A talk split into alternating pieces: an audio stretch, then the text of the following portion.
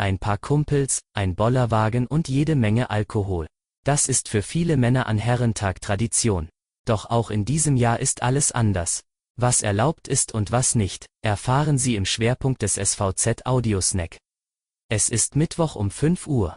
Guten Morgen. Vorweg, was sonst noch wichtig ist. Anderthalb Schuljahre im Ausnahmezustand haben bei vielen Kindern und Jugendlichen auch in Mecklenburg-Vorpommern Wissenslücken hinterlassen. Um sie schließen zu helfen, haben Bund und Land eine Reihe von Maßnahmen angekündigt. Eine ist das Angebot des Landes, bei privaten Nachhilfeinstituten oder anderen außerschulischen Lernanbietern Kurse zu belegen. Diese können schon jetzt, also noch während des laufenden Schuljahres, belegt werden, aber auch in den Sommerferien. Um Förderung zu erhalten, reicht eine formlose Mail ans Landesförderinstitut unter lernferien.mv.elfi-mv.de. Das Schweriner Impfzentrum impft jetzt wieder vermehrt Personen der ersten beiden Priorisierungsgruppen. Zuvor bekamen bereits Menschen einen Termin, die der dritten Stufe angehören. Diese Gruppe wird nun wieder deutlich eingeschränkt. So erhalten laut Stadt noch in dieser Woche 2660 Menschen dieser Gruppe die erste Dosis der Schutzimpfung, in der kommenden Woche sinkt die Zahl auf 600 deutlich ab. Und jetzt zum Schwerpunkt.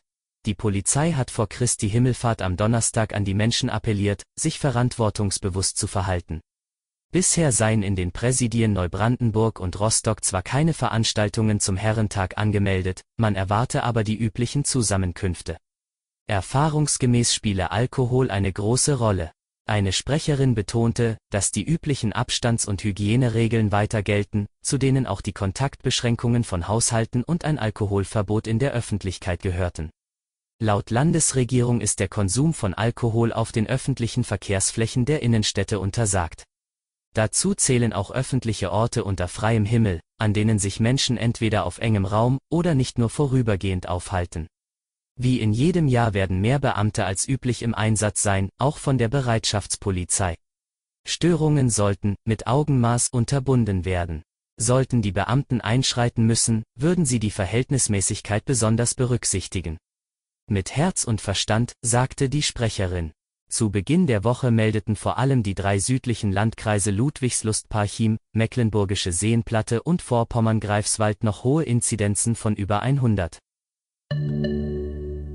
Mehr Infos gibt es wie immer auf svz.de-audiosnack. Sie hören uns am Freitag wieder. Schönen Feiertag.